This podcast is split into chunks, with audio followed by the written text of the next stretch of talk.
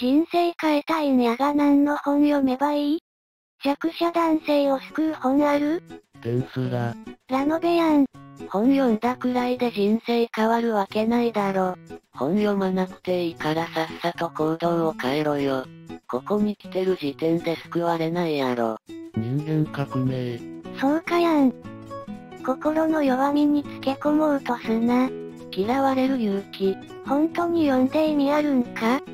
それ、要約すると、言い訳せずにさっさと行動を変えろっていう内容や、お前は今、本を読んで人生を変える、っていう方法論にこだわっとるみたいやが、それは裏を返せば、本を読むまでは人生を変える行動を起こさなくていい、っていう言い訳を自分に与えてるようなもんや、みたいなことが色々書いてあるんや。対人関係の捉え方についても書いてあるし、読むこと自体はとてもおすすめやで。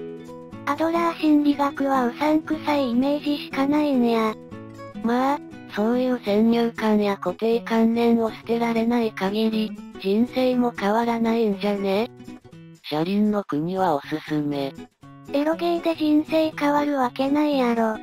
ワイはエロゲで人生変わったけどな。食わず嫌いやろ。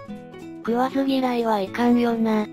具体的にどう変わったんや。エロゲやら小説やらアニメやらは虚しいだけや。なんも残らん。読んだら人に話せるやん。金持ち父さん貧乏父さん。うさんくさいやつやん。投資の話やった気がする。違ったらすまんの。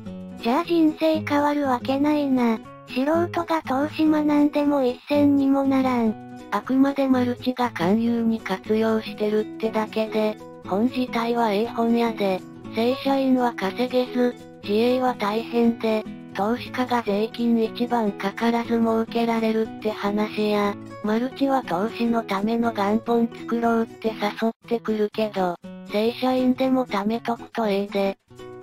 四畳半神話体系、おすすめや。神話とかどうでもいいねん。現実的に人生変えたいんや。ほぼ文章の良いラノベやで、過去をやり直したいと思っとる人間には、おすすめのお話や、ハードモードがいいならショーペンハワーの、読書について、から読み始めるとええで、それ以外なら、反応しない練習、とかよかったかな。なんやねん反応しない練習って、そういうビジネス書嫌いや。スピノサ。ガチ哲学者は何回過ぎて読めんわ。読者のこと考えてないやろ。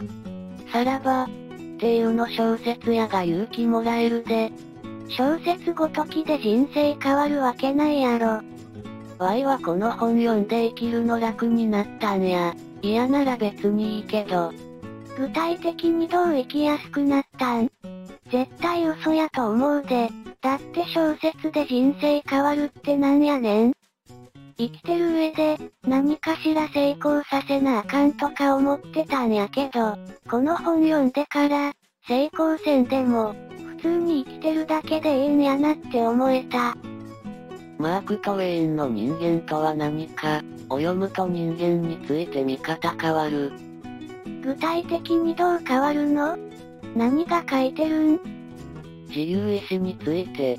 要約するとどういった内容なんや？要約しない方がいい。生きた文読んだ方が頭に残る。聖書。